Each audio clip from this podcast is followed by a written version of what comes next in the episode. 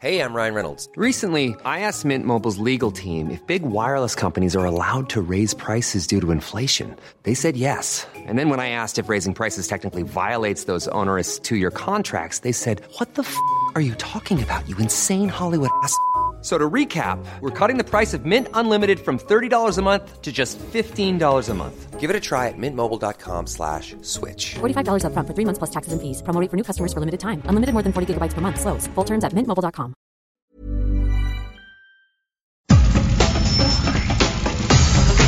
Nada más por convivir.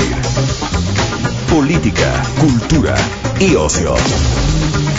Con Juan Ignacio Zavala y Julio Patán.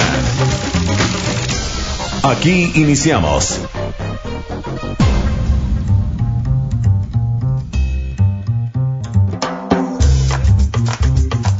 Hola, ¿qué tal, amiguitos? ¿Cómo les va? Bienvenidos en este sábado de pandemia. Eh, esto es nada más por convivir. Díganos cómo van en su respeto a la Constitución y las leyes que de ella emanan. Esperemos que esté muy bien en esta semana constitucional. Julio Patán, ¿cómo te va? ¿Qué onda, señor Zavala? ¿Cómo va todo, eh? Este, yo sí, yo respetando la Constitución al pie de la letra. Aunque te voy a decir una cosa, que no se te olvide, cabrón. Por encima de las leyes está la justicia. Ah, sí. Y por encima el presidente. Eh, ¿De quién emana la justicia? Señor presidente, aquí le mandamos un saludo, ¿no? Sí, Pues sí, como, siempre. Sí, como siempre, ¿no? Oye, fíjate, Juan, que mm, nuestro amigo Carlos Elizondo, para mi sorpresa, porque es uno de los favoritos de Palacio Nacional, Sí. no le han dado préstamo de 100, 100, 150 millones de ¿Cómo, pesos. cómo crees? No, tú vas a pensar. Entonces, pues tiene que seguir escribiendo libros, chingado, Ojalá, para, sí. para, para sacar para el súper, oye. Sí, para hacer sus, sus invectivas, ¿no? Sí, Pero mira, sí. miren, amplísimo auditorio que nos escuchan allá en Brasil, en Francia, en Dinamarca, que ya los estamos alcanzando. Si ustedes se dedicaron al trago, a hacer cócteles, panqué de plátano, qué estupidez durante la pandemia es su bronca. Carlos Elizondo utilizó el tiempo de manera provechosa, como le enseñaron desde chiquito, y hizo un libro gigante. ¿Sobre qué? ¿Qué tema qué? Pues mira, tiene que ser un libro grande porque tiene que ver con los logros que, que emanan de Palacio Nacional, ¿no? Es decir, con los logros del señor presidente de la República, el licenciado Andrés Manuel López Obrador. Carlos, ¿cómo estás? ¿Qué tal? ¿Cómo están? Qué gusto estar con ustedes. Bienvenido. Mi palabra es la ley. Vuelves a los clásicos de la canción mexicana para sintetizar, me parece que inmejorablemente, lo digo en serio, un sexenio. O lo que va de sexenio. Mi palabra es la ley. Así es, el problema es que él tiene trono y reino y los súbditos somos nosotros.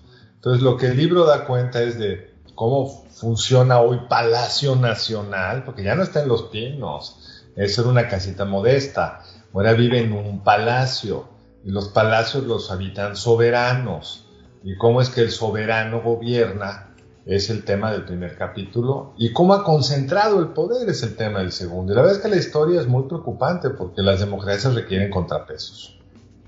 Y la verdad es que sabe concentrar el poder, ¿no? Hay que decir que tiene una habilidad especial, tú mismo lo dices en el libro.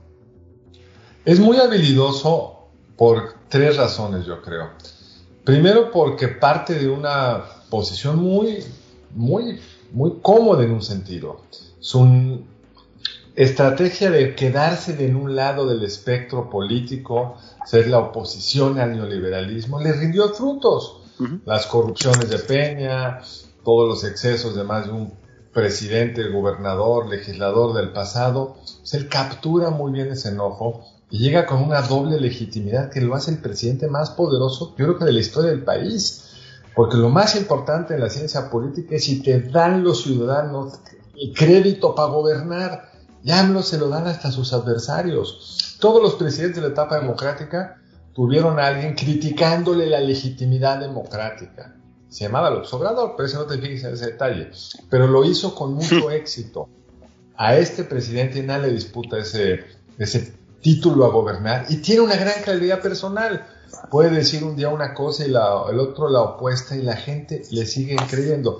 Zavala sabe bien de lo que está con un presidente que dice Borges y se mete en un problemón. ¿Qué? El presidente López Obrador dice todos los días cosas mucho más Sí, así es. raras, falsas, absurdas y no le pasa nada. Sí. Ahora, es interesante ver, Carlos, porque digamos, este, pues es un ejercicio amplísimo el- el que hiciste en este libro, ¿no? Porque eh, se- se- ahora sí se ve que tenías tiempo. ¿no? Sí. No hice un solo panqué de plátano. Entonces, eh, pero digamos, a mí me gusta esa, en, en muchas de las primeras páginas, sobre todo, para, para hacer la, la crítica de López Obrador hay que empezar por reconocerle esas virtudes que tiene como líder, ¿no?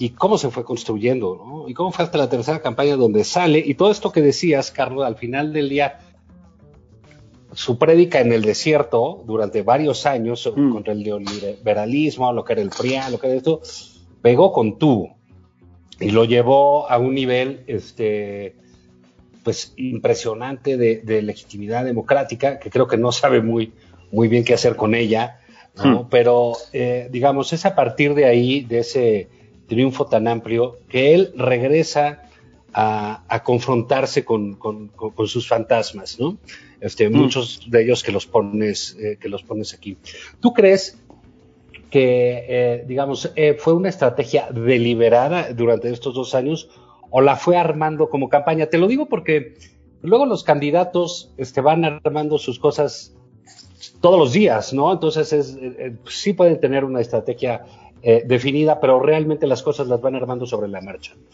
Eh, este presidente es fundamentalmente campañero, es lo que ha hecho 15 años de su vida. Así que su vida adulta, este, que no es mucha, pero tiene la que tiene. ha, hecho, ha hecho ca- ha hecho campaña. este, Su vida pero- adolescente. su, es su, su ejercicio de gobierno, eh, eh, ¿cómo lo ves? Porque por, por otro lado ha, ha cumplido ciertas cosas que prometió, a- que a nosotros no nos parece es un, es un tema, ¿no?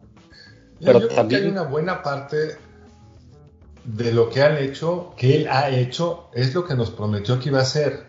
Así es. aquí no puede haber muchos sorprendidos, porque pues, él nos dijo, yo soy uno de los sorprendidos, hay que decirlo, lo platicamos antes de entrar a la de Julio y yo.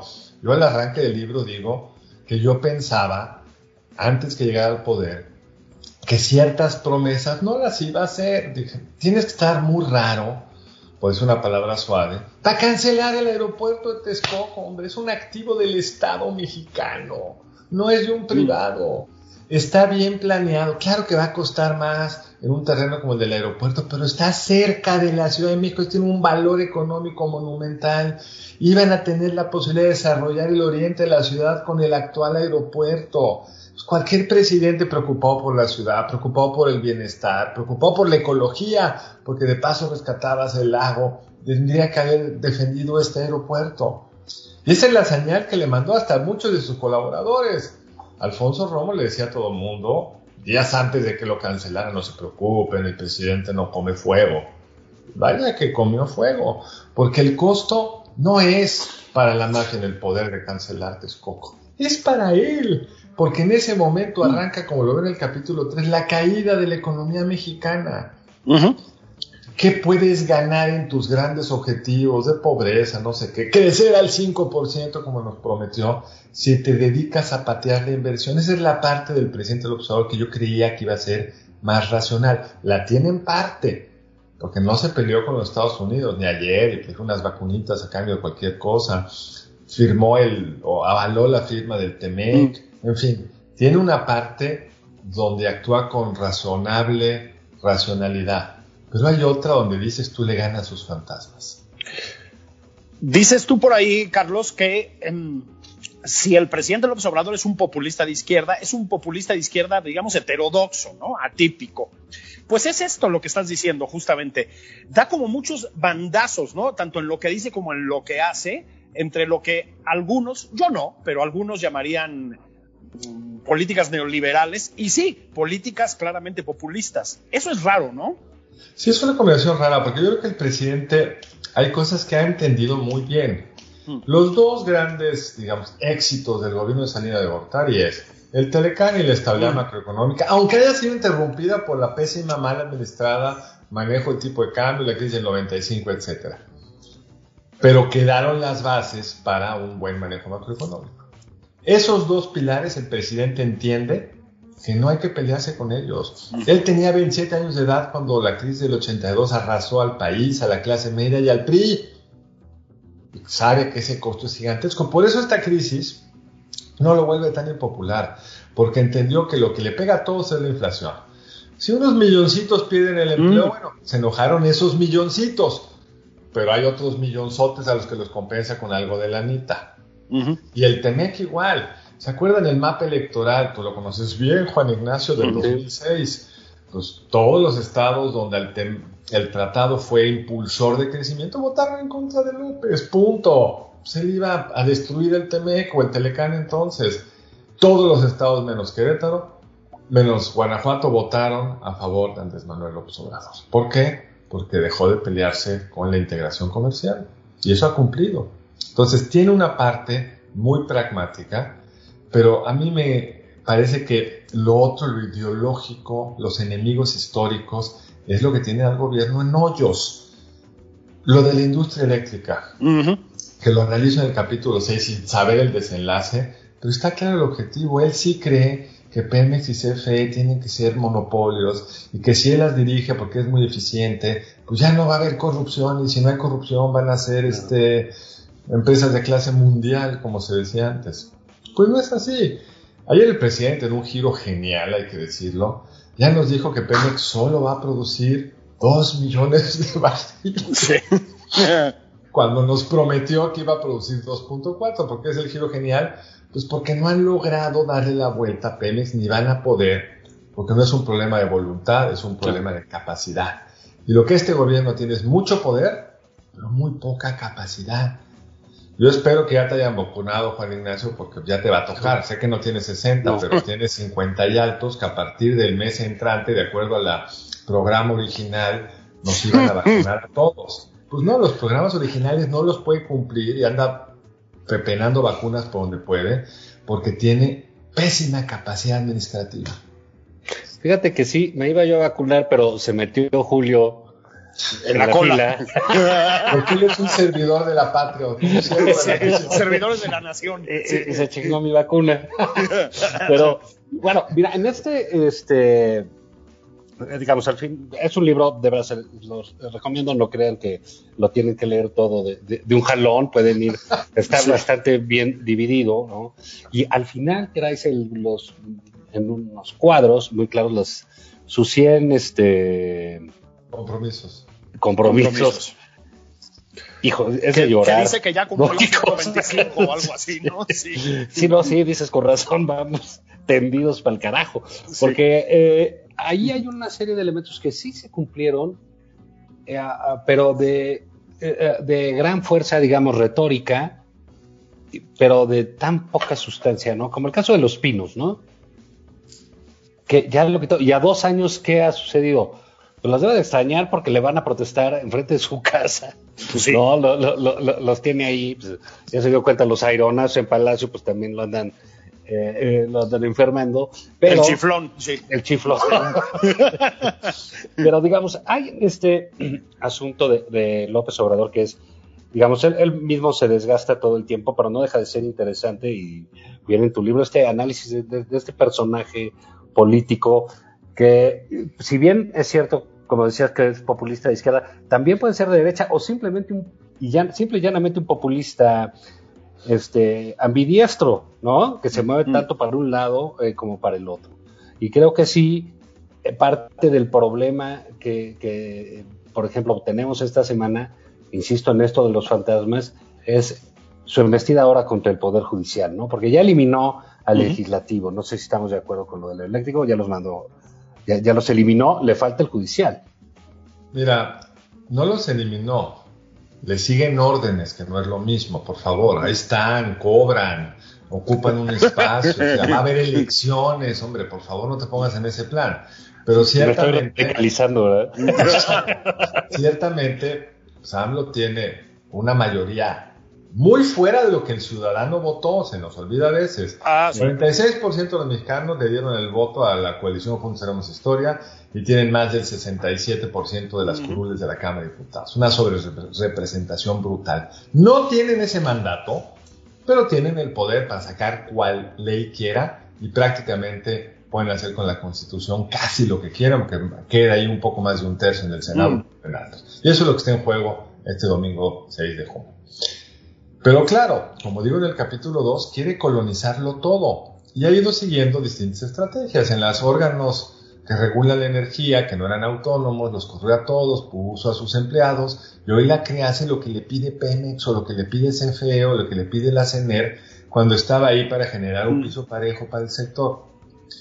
A algunos le va a costar más trabajo como el INE porque la forma de renovar a los miembros del INE está muy regulada y se cuidaron de cumplir con las formas. Hay por ahí una amiga de su amigo Ackerman eh, como consejera, pero no más que eso. El tribunal que era controlado por el PRI, simplemente el electoral, le pasaron el, las llaves, La los botones, ahora estaba bajo el control del presidente. Y la gran pregunta es qué va a pasar con el Poder Judicial y con la Suprema Corte, como que están vinculados, no es lo mismo. Porque el Poder Judicial son decenas, centenas de magistrados que toman decisiones en un sentido o en otro, que sí es cierto terminan en la Suprema Corte. La Suprema Corte ha jugado a no decidir. Los temas importantes, casi todos están guardados en un cajoncito. Y claro, con eso no te peleas. Es súper buena estrategia. Pero vamos a ver si toda esta inversión que Zavala, eh, Zavala, dime. el presidente Decía de la la- luego, ¿por qué? Porque dicen que, soy conservador y fifí, mis privilegios y mi blanquitud. Eh, la inversión que yo creo que hizo el, el ministro presidente Saldívar es, una hipótesis, es para tener cierto margen de acción en los temas importantes. No hay duda que la ley de la industria eléctrica es inconstitucional. No hay abogado que te pueda defender lo contrario. Vamos a ver si resiste. Ahora, lo interesante es que en la corte coqueteó, y lo discuto en el libro, con la idea de, pues la voy a llenar de guantes con una tercera sala y con eso diluyo a los conservadores. No nos ha amenazado por esa ruta. La que nos amenazó es, pues, cambio la constitución, porque pues, en mi palabra es la ley, yo quiero que la ley sea de tal forma, hago también una constitución a mi imagen y semejanza. Ahora bien, es un populista, el término populista es de los más gastados del planeta, no sé muy bien si me guste, pero ciertamente es un presidente que le habla a la gente, la gente le cree, tiene un rango ideológico muy particular, es mucho más conservador, y espero no ofender al presidente, que cualquiera de los presentes. O sea, yo estoy a favor claramente de la libertad de las mujeres por decidir sobre su cuerpo, o sea, eh, el aborto sea legal, él no. Yo estoy claramente, y creo que ustedes más que yo, a favor de la liberalización de las drogas. Sí, sí. ¡Queremos rock! Yo estoy claramente a favor de pues, que las empresas y los individuos no tengan restricciones. Él no. Y él en muchas cosas es un conservador. La agenda progénero, que podría ser la gran bandera de un gobierno de izquierda, entre comillas, está ahí. Es un mago con los símbolos, para regresar a tu pregunta, Juan. Tiene un gabinete paritario. ¡Ah! ¡Qué mono! Igualitario. No, no se preocupen que él no las pela. El poder está en Palacio Nacional y en Palacio Nacional en su equipo hay puros hombres, ni una sola mujer. Eso es lo que importa. Lo otro es para la foto. Y le gustan mucho las fotos y en eso se ha cumplido. Nos dijo que se iba a ir de Los Pinos para irse a Palacio Nacional, que no se iba a subir al, al avión presidencial, no puede cumplir porque es incompetente, no, la- no lo ha podido rifar, vender o enterrar, pero no se ha subido al avión. Enfermo se sube en un avión comercial, pero no se sube en un avión de...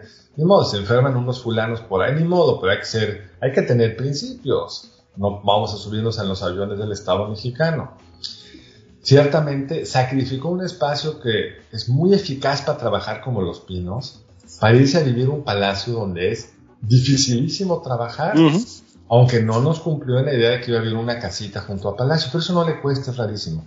Él no iba a vivir en palacio, él iba a vivir junto a palacio en una casa de clase media Pero bueno, el poder les gusta a todos, tampoco nos enojemos. Fíjate, Carlos, que haces algo que es, yo diría que muy inusual en este tipo de análisis, que es interpelar a, mm, a los aplaudidores del régimen. O sea, intelectuales orgánicos, figuras mediáticas, figuras de las redes, etcétera. Eh, para empezar, a los jóvenes de democracia deliberada, que pues trata, yo diría que con cierta ironía, y pues sí, ¿no? Yo- ellos se imaginaban, me parece algo así como todos andando en bici con un porro legal en la boca, la bandera LGTB ondeando en el zócalo. Un, un ¿no? mezcal en el morral, sí. Ajá, un mezcalito en el morral. Un mezcal en, en el morral. sí, y luego, ¿no? Energías limpias por todas partes, y pues no, combustóleo, referencias a la Biblia, ¿no? Y etcétera. Pero te vas desde ahí, digamos, hasta. Pobres chicos, de veras, ¿no? Bueno, hasta. mm, subnormales, esto no lo dices tú, lo digo yo como Pedro Miguel en la jornada o como John Ackerman, ¿no? Hablas, digámoslo así, con un amplio rango pues de opinadores a favor, digámoslo así. ¿Por qué lo decidiste? Es, es una buena decisión, pero ¿por qué? eh? Sí, ese capítulo que se llama La visión de los vencedores, Ajá. pues, después de que había escrito y pues tratando de ser lo más objetivo posible, pues no encontraba muchos logros, no encontraba muchos éxitos y el libro se me estaba quedando corto por eso. Dije, vamos a ver qué piensan los que creen que este gobierno ha sido un éxito. Abrámosle el micrófono a ellos y pues me puse a leer las cosas que han escrito. No se los recomiendo, no es necesario, No, no, no. yo lo tuve que hacer. Y primero, es cierto que los muchachos y muchachas de democracia liberativa, además de que no andan con el mezcal en el morral y no hay bolinos ahí generando electricidad y tienen que tragar el azufre que sale de, la, de las termoeléctricas de este país, en particular la que nos envenena a todos allí en el norte de la ciudad de Tula, tampoco hay nada de, de deliberativo. Es decir, lo que es más, digamos, eh, debe enojarles más es que ni siquiera pudieron opinar. Lo que me sorprendió revisando lo que habían escrito es que casi no han opinado de nada. No. Han quitado dos cositas por ahí y han aceptado que la deliberación que importa es la que AMLO tiene en su cabeza. Porque él delibera solo con él mismo cuando es, si es que delibera, porque a lo mejor ya está todo. Como dice Fisgor, si, si ellos opinan otra cosa, a lo mejor están equivocados y tienen que revisarse a sí, Sí. mismos, ¿no? Y de hecho cito al Fisgón famoso que hace en una entrevista de acción en el país. El país, sí. Hace que los resume de cuerpo entero. Yo antes pensaba que el presidente había tomado tal decisión equivocada. Ahora me doy cuenta que él ve más que nosotros. Hay que esperarse. Y él tendrá razón. Y esa es buena parte de la tónica de quienes lo defienden. Sí, claro. es el extremo. El otro es. Claro, luego llegan los millones de dólares y de varos ahí en créditos y ya entiendes por qué claudica la palabra, ¿no? Claro, yo no tenía ese, ese dato no lo tenía, pero ya tenemos otros datos, ¿verdad? Este, pero lo otro es, que es bien interesante, le celebran sus buenas intenciones. Sí. Hay por ahí cito alguno de este periódico, en fin, que es una cosa que hay que leer una vez en la vida, pero nada más una vez se llama El Soberano, donde algunos de estos muchachos que escriben a favor de AMLO celebran la militarización de la seguridad pública porque ahora quien comanda las Fuerzas Armadas, me voy a poner de pie, es el licenciado Andrés Manuel López Obrador. Pues ya no importa que estén los militares porque el que manda es un hombre bueno. Y eso es pues, buena parte de los argumentos a favor del cambio. Bueno, pues la verdad que les recomendamos ampliamente este libro, Mi palabra es la ley. Es un librazo, es muy útil para muchas cosas, incluso si un chairo los piensa agredir, le avientan el libro y seguro lo descalabran. no, tiene 600 páginas. Puede hacer. Pero digamos, es, es- te felicito porque es un libro que va a tener vigencia. Sí. Eh, un buen rato, porque luego con estos liderazgos tan fuertes, eh, los libros sobre ellos se agotan rápidamente, ¿no? Por las cosas que hay. Pero creo que este libro está súper documentado y es un muy buen retrato de cómo estábamos y cómo estamos. Pues les agradezco, creo que tiene una razón por la que, triste razón por la que creo que se va a mantener válido buena parte de los argumentos, es que el presidente, como discuto en el último capítulo, difícilmente va a cambiar, no va a haber como la vuelta en U de Mitterrand, dos años después de regarle y regarla, da la vuelta en U y se vuelve el gran presidente de Francia. AMLO no tiene ningún reflejo de decir me equivoqué. Vamos a hacer las cosas de otra forma. Yo incluso termino mandándote un abrazo y diciendo, o incluso Lázaro Cárdenas, ¿eh? que también rectificó y que se supone que es uno de sus referentes. Gracias, Carlos. Un abrazote. Muchas gracias a ustedes. Espero verlos pronto en este programa que es lo más divertido que me han entrevistado. Muchas gracias. Ah, nos vemos. casa. Gracias. Regresamos, nosotros vamos a un corte y regresamos. Sí, señor. Esto es Nada más por convivir. Una plática fuera de estereotipos. Con Juan Ignacio Zavala y Julio Patán.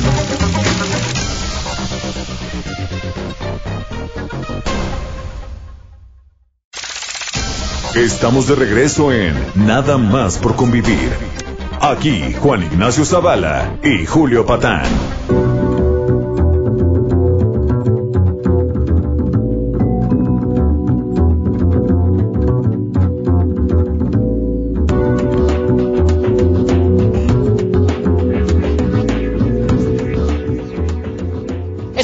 Regreso nada más por convivir. Juan Ignacio Zavala. ¿Para qué chingados queremos un poder judicial? Esa es la pregunta de la semana, ¿no?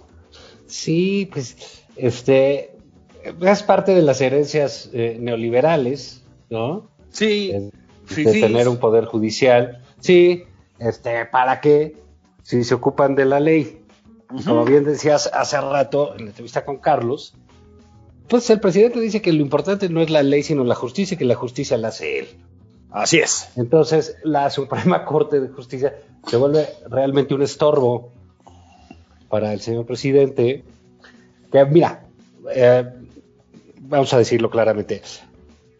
Lo normal es que haya pleitos entre Ah, sí. el presidente y la Corte, entre el Ejecutivo y el, y el Judicial. Eso En todo el mundo, ¿eh? Exacto, está en el litigio permanente, ¿no? Eh, entonces, bueno, pues eso eh, es entendible.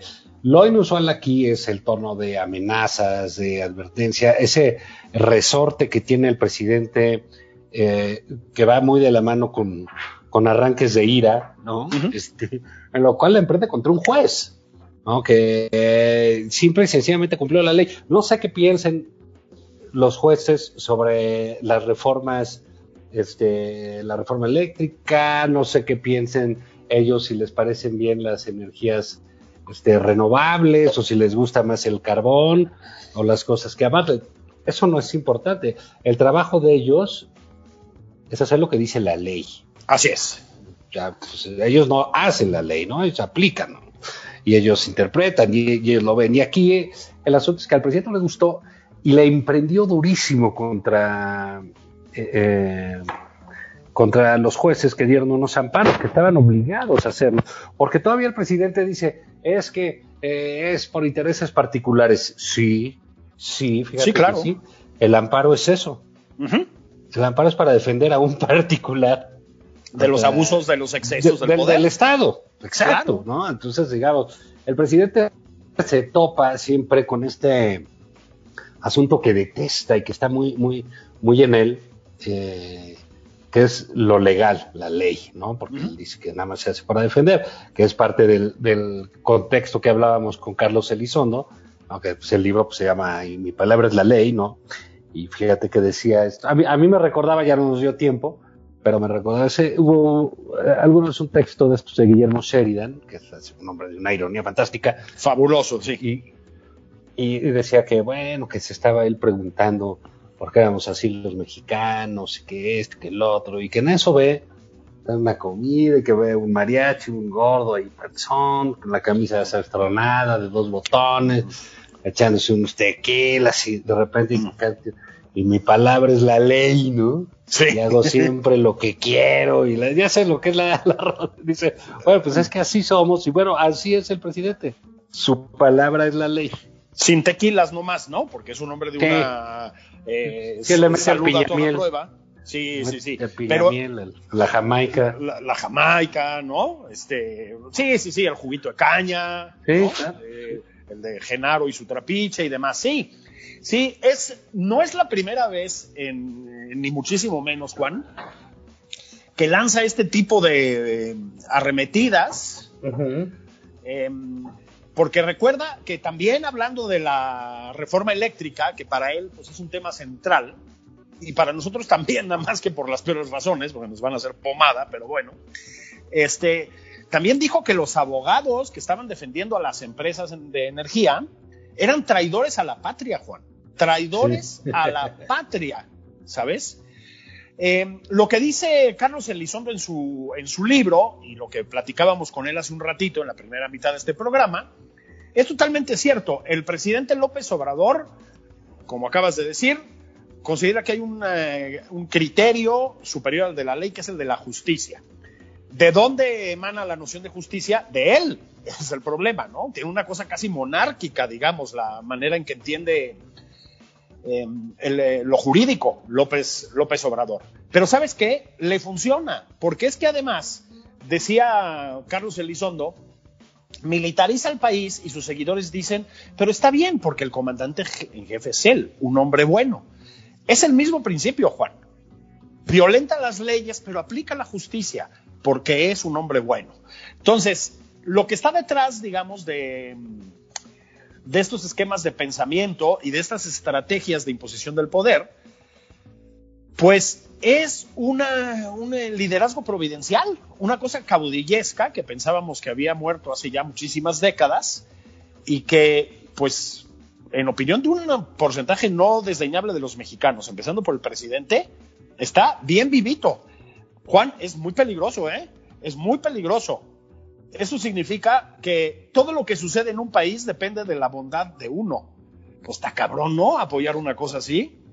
Sí, claro, pues es la idea de, de, un este del gobierno o del país, si tú quieres, este, de una sola persona. Ajá. Que es, que, que es este, te digo si tú quieres, pero pues más bien es lo que el presidente quiere, ¿no? Claro. Porque sí, sí él, él eh, alguien por ahí ponía un tuit de que eh, cuando tomó juramento de y jura usted cumplir este, la constitución. Sí, pero si no me gusta la puedo cambiar. Exactamente. exactamente. o sea, si no te gusta nada, pero déjame, a ver, el día de ayer, Julio, tú publicaste un texto eh, aquí en Heraldo de México, periódico este, increíble. El ¿no? periódico de referencia. Sí. ¿eh?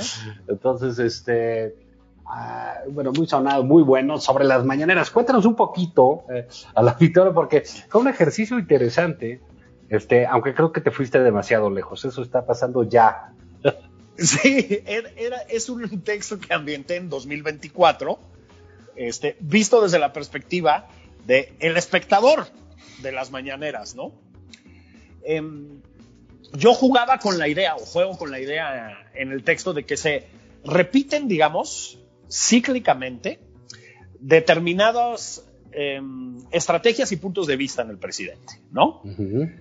eh, funciona, Juan, una vez más, funciona. Uno puede tomárselo con toda ironía, pero el presidente agarra y dice que las feministas están manipuladas por los conservadores. El presidente uh -huh. agarra y dice que Félix Salgado Macedonio es una víctima de un complot de los conservadores ante las elecciones.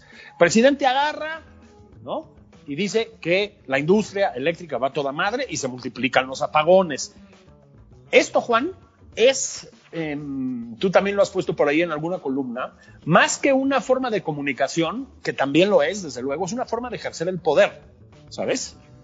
La mañanera es un ejercicio del poder, creo que eso es lo que está detrás de las mañaneras, es una forma de gobierno. Viridiana Ríos, que siempre piensa que tiene ideas muy ocurrentes, alguna vez publicó una columna en la que decía que todos nosotros, los que nos oponemos al presidente, no entendemos ni madres de las mañaneras, que en realidad son una forma de gobierno. Bueno, yo lo que le diría a Viridiana Ríos es que sí lo entendemos y son una forma pésima de gobierno a juzgar por los resultados, ¿no? Uh -huh. Este, pero lo que está pasando desde las mañaneras, Juan, a mí me parece que es cada vez más grave y más radical, bromas aparte. Sí. Sí, sí fíjate que es, es, es, es cierto lo que, lo que, dices. Yo, yo creo, de hecho, lo que nos preocupa, y sí lo entendemos, es que es el único acto de gobierno uh -huh. Uh -huh. que hacen, ¿no? De manera cotidiana. En todo lo demás se les va en, pues no sé, darle una lana pigmenio, ¿no? Que resulta ahora ya que es este Pues primero los pobres, ¿no, Julio? Eh, primero los pobres. ¿Qué pasó, mi Epi? Mánchate, pero salpica, carnal, ¿no? no hay que...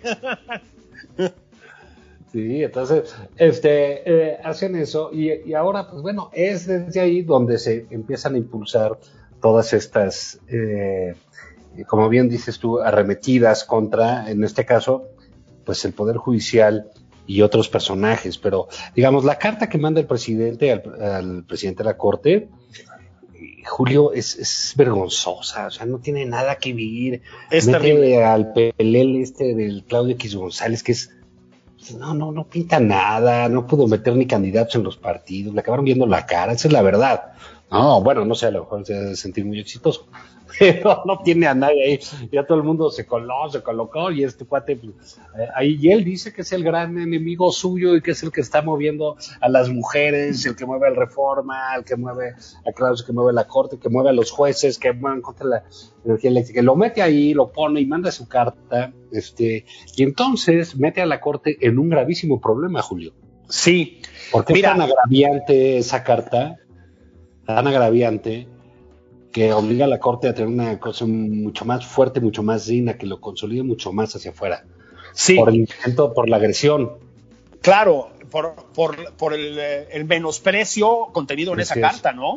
Así Este, decías con toda razón que, digamos, las tensiones, los forcejeos entre la instancia judicial superior, que es la Suprema Corte, y la instancia ejecutiva superior, que es el presidente, es normal en la historia de México, y yo añadiría que es normal en la historia del mundo. O sea, lo vimos ahora en los Estados Unidos con Donald Trump. Es, son historias bastante parecidas. Es decir, los presidentes americanos tratan de imponer gente afín a ellos en la Suprema Corte, la Corte Suprema en Estados Unidos, y es entendible, digamos. Eh, y luego, pues es un juego de contrapesos generalmente muy tenso, Juan, ¿no? Este, las arremetidas de Trump contra la Suprema Corte, pues la Corte Suprema en Estados Unidos, pues todavía las recordamos. Pero ni siquiera Trump se atrevió a mandar una carta como esa. O sea, creo que eso ya es escalar, digamos, a otro nivel tu relación con la, con la Suprema Corte. Permitirte como presidente hacer pública una carta básicamente exigiendo que lo acaten, porque eso es lo que está haciendo para todo fin práctico en la carta. Al titular de la Suprema Corte, ¿sí? Es escandaloso, Juan, es escandaloso. Es efectivamente un agravio. Yo creo que dentro de la Suprema Corte y en general para todos los jueces del país, una carta de esa naturaleza es casi una declaración de guerra. Es decir, Sí, claro. es decirles, Sí, sí, sí, están sometidos a mí y cómo la ven, ¿sabes? Sí. Es gravísimo. A propósito, enorme valentía del juez que resistió la arremetida del presidente. Claro, claro, y se no mantuvo. ¿eh? Muy bien. No está fácil porque es este círculo eh, perverso del presidente de acusar, de poner en la palestra, y va a empezar a quemar en, en la, en la plaza pública eh, a quien le parece que es el enemigo en turno, ¿no? Y no está Así es. fácil, ¿no? Es el, el, el poder presidencial con sus troles y todo lo demás y este, empiezan a publicar todo lo que sea. También le tocó al exministro Cosío en esta ocasión. este, Exactamente. José Ramón Cosío, pues le tocó ahí su llegue también porque... Que además ya es el retiro. No, o sea, mira, puede gustar o no eh, lo, lo- lo- lo que haga, pero pues él ya está trabajando, cosa que al presidente le parece también este, increíble, ¿no? Que alguien esté trabajando. Me parece mal, ¿no? Bueno, pues echas la mañanera y te vas a echar una- un desayuno fuerte y una pestaña, pues sí. Una jeta y luego te levantas para macanear ahí un rato. Exactamente, ¿no? Fildeo y macaneo. Sí, ya luego pides tu cocol y ya te pones tu gorrito y te duermes. Exactamente. Pues los jueces, para empezar, el, el juez Juan Pablo Gómez Fierro, no solo hicieron su chamba, sino que voy a usar esta expresión muy poco adecuada, pero también muy adecuada. Aguantaron vara, ¿eh? Aguantaron Sí. vara. Y eso, yo creo Bueno, que y falta, ¿eh? Hombre, hombre. Sí, sí, yo Tiene una pelea larga y fuerte, porque además el presidente, si una cosa no soporta, Juan, es que se le resistan, ¿eh? Sí, la- y la otra cosa que no ve son los tiempos. Exactamente. Esto, esto, pues, el amparo, la entrada de la ley, todo eso, pues ya entran unos plazos legales que pues llevan meses, ¿no? Así y entonces, es. entonces, luego ya viene otro juez, a- otro juez de la pesa da otro amparo, etcétera. Y entonces él dice, bueno, entonces, si el problema es la constitución, o sea, que se ve que ya le dijeron, oye, no, pues es que mira que la constitución, y que... Eh, dice, si el problema es la constitución, entonces la voy a cambiar. Ajá, cambia Ah, la pues, constitución. Órale. Chido, ¿no? Bueno, eso está en sus facultades, él puede mandar una, Una iniciativa, reforma, sí. una Sí. iniciativa, etcétera. Digamos, eso es más saludable, eh, eso es lo democrático, eso es lo procedente, Así es. ¿no? Y, y no una carta con amenazas. Pero pues se ve que tampoco le han dicho muy bien cuál es el proceso para una reforma constitucional. Exactamente. Primero, ¿cuántos Porque- votos necesitas, eh? Sí, que no los tiene, Que no luego los tiene. todo- cuántos congresos locales que tampoco los tiene, en fin, como que no es este eh, la voluntad, ¿no? Sí, es correcto. Pero es este, es este rollo ahí de, de- yo me he encontrado un artículo esta, semana de en, en- en el país que hablaba de, del pensamiento mágico que decía Jean Piaget, de los Sí. niños, ¿no? Que creen que, que creen que su, su, su pensamiento co- pues, convierte las cosas en hechos, ¿no? Es el principio del pues, voluntarismo. Y que Pues sí. ese pensamiento desaparece a los siete años. Pues ya Ajá. vemos que no. O no siempre, por lo menos, ¿no? sí. Bueno, es el principio del voluntarismo, Juan. Esa idea de que si deseas algo con la suficiente energía, ese algo sucede, ¿no? Eh, es una, uno de los grandes vicios de los regímenes autoritarios y unipersonales, ¿no? El voluntarismo. Pues piensen en Fidel Castro, piensen en Hugo Chávez. Esta idea de que tu cabeza transforma la realidad circundante. Pues no la transforma, Juan. Em, a propósito, el cambio constitucional que quiere imponer el presidente, ya dijo que para ello cuenta con arrasar en las elecciones intermedias, cosa que puede suceder, este, pues yo no sé si se aplica de manera retroactiva, que es otro detallito importante, ¿no? Hasta donde yo sé, las leyes no se aplican de manera retroactiva. No, ninguna, ninguna. No, no, eso es un problema más eh, complicado, digamos. Y luego, pues como lo tendrían que hacer casi solos, ¿no? Casi, salvo que hubiese algunos periodistas. Por eso va a ser muy importante lo que suceda en la elección de junio, ¿no? Exactamente. sí es muy importante eh, ponerle un, un, un contrapeso a este presidente, porque no, no está bien que tengan tanto poder. Sea, No, se vuelven loquitos todos. no tiene la Cámara absolutamente sometida y a sus pies, o sea, el, el nivel de obsecuencia de la Cámara, pues es otra vez, ¿no? Eso también es muy del viejo periismo, yo creo que estamos de acuerdo, Juan. Es más o menos normal que las bancadas, este, pues vayan detrás de su presidente, pero aquí es otra cosa, o sea, esto es una- un nivel de arrastradez, ¿no? A crítica eh, incondicional, pues que la verdad da pena. La- las cámaras en México tienen un largo historial de osos, ¿no? Este, hablamos de que los diputados han ovacionado asesinos seriales como Goyo Cárdenas, han pedido que comparezca el entrenador de la selección nacional para explicar por qué perdimos con los gringos, han querido vetar a Madonna, o sea, han hecho muchos ridículos, se han madreado, han entrado con armas, con caballos, lo que tú quieras, ¿no? Pero este nivel de, pues de arrastradez, ¿no? O sea, no, no hay otra manera de decirlo, pues sí es inédito. Entonces, es muy delicado que tengan una mayoría calificada, Juan, después de las elecciones intermedias, porque el presidente puede hacer cambios a la constitución a mansalva, poco meditados, como acostumbra hacer las cosas, con tal de salirse con la suya. Las consecuencias ya están siendo, pues pueden ser sumamente graves. Sí, sí, sí, sí. Sí, pero digamos, eh, creo también una cosa que me llama la atención es esta vocación, esta proclividad. ¿Te fijaste que bien? Proclividad. Bien, ¿eh? Vieron que nos faltaban los términos domingueros. Sí, es que Sabadaba.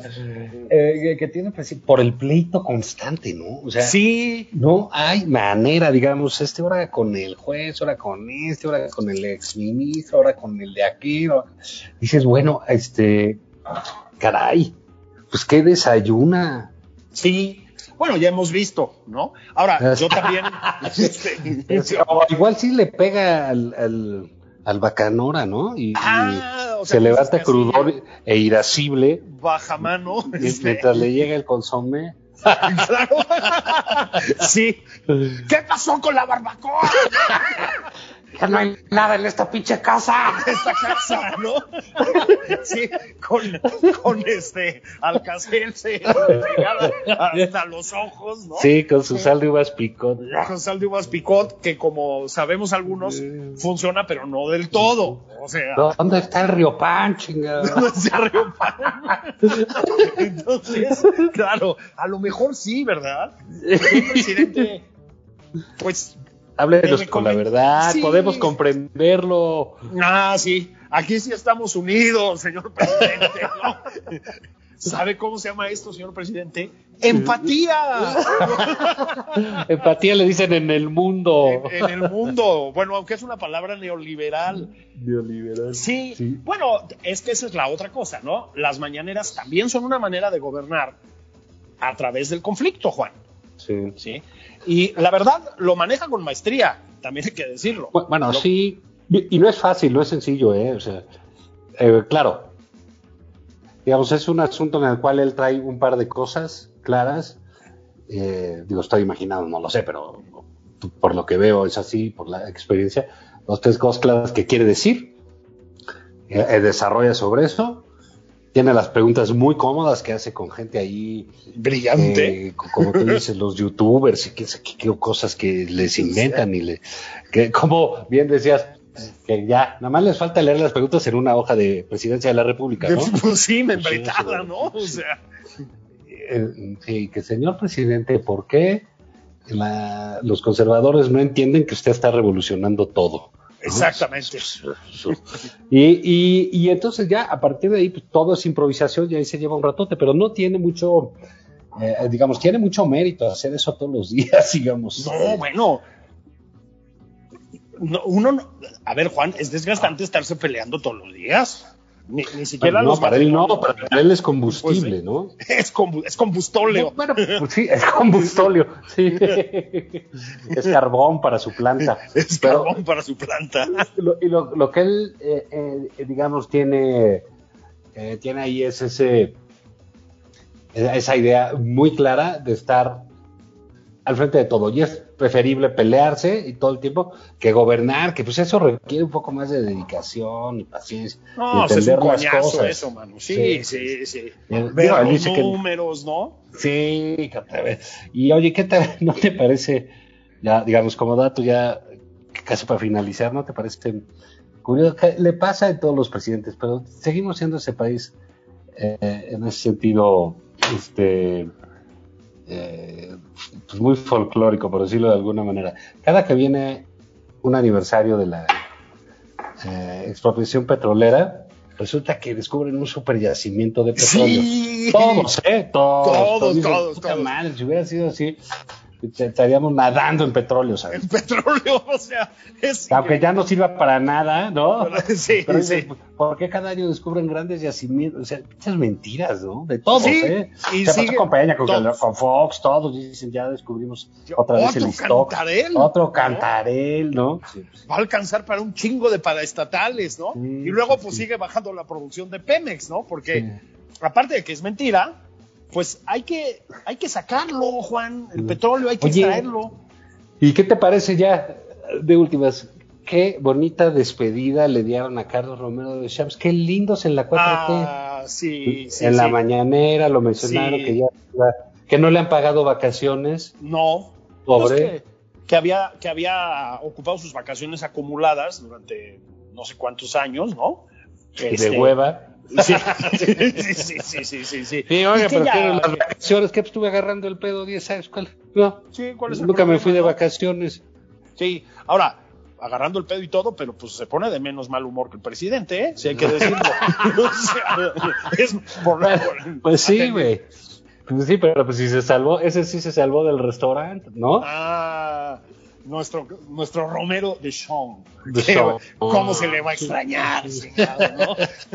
Tipazo. Pero qué gran transformación sindical la de la 4-3, ¿no? No, hombre, ¿Te van desatados. Todo va a quedar en manos de Napito y vas a ver lo que es integridad, democracia sindical. Visión, Puta. futuro, bienestar de los Bien. trabajadores. Hombre, Pero por el bien de todos, primero Epigmenio. Primero Epigmenio, exactamente.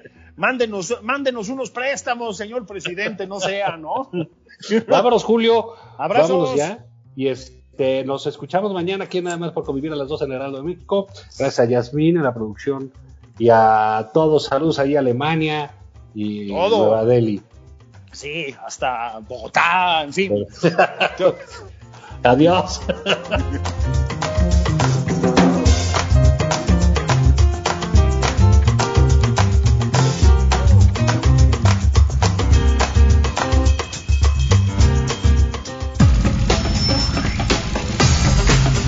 Esto fue Nada más por convivir. El espacio con política, cultura y ocio con Juan Ignacio Zavala y Julio Patán.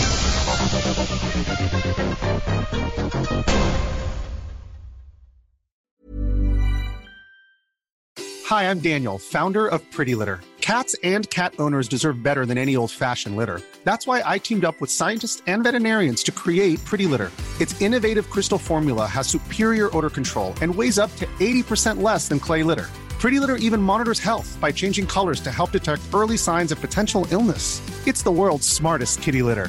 Go to prettylitter.com and use code ACAST for 20% off your first order and a free cat toy. Terms and conditions apply. See site for details.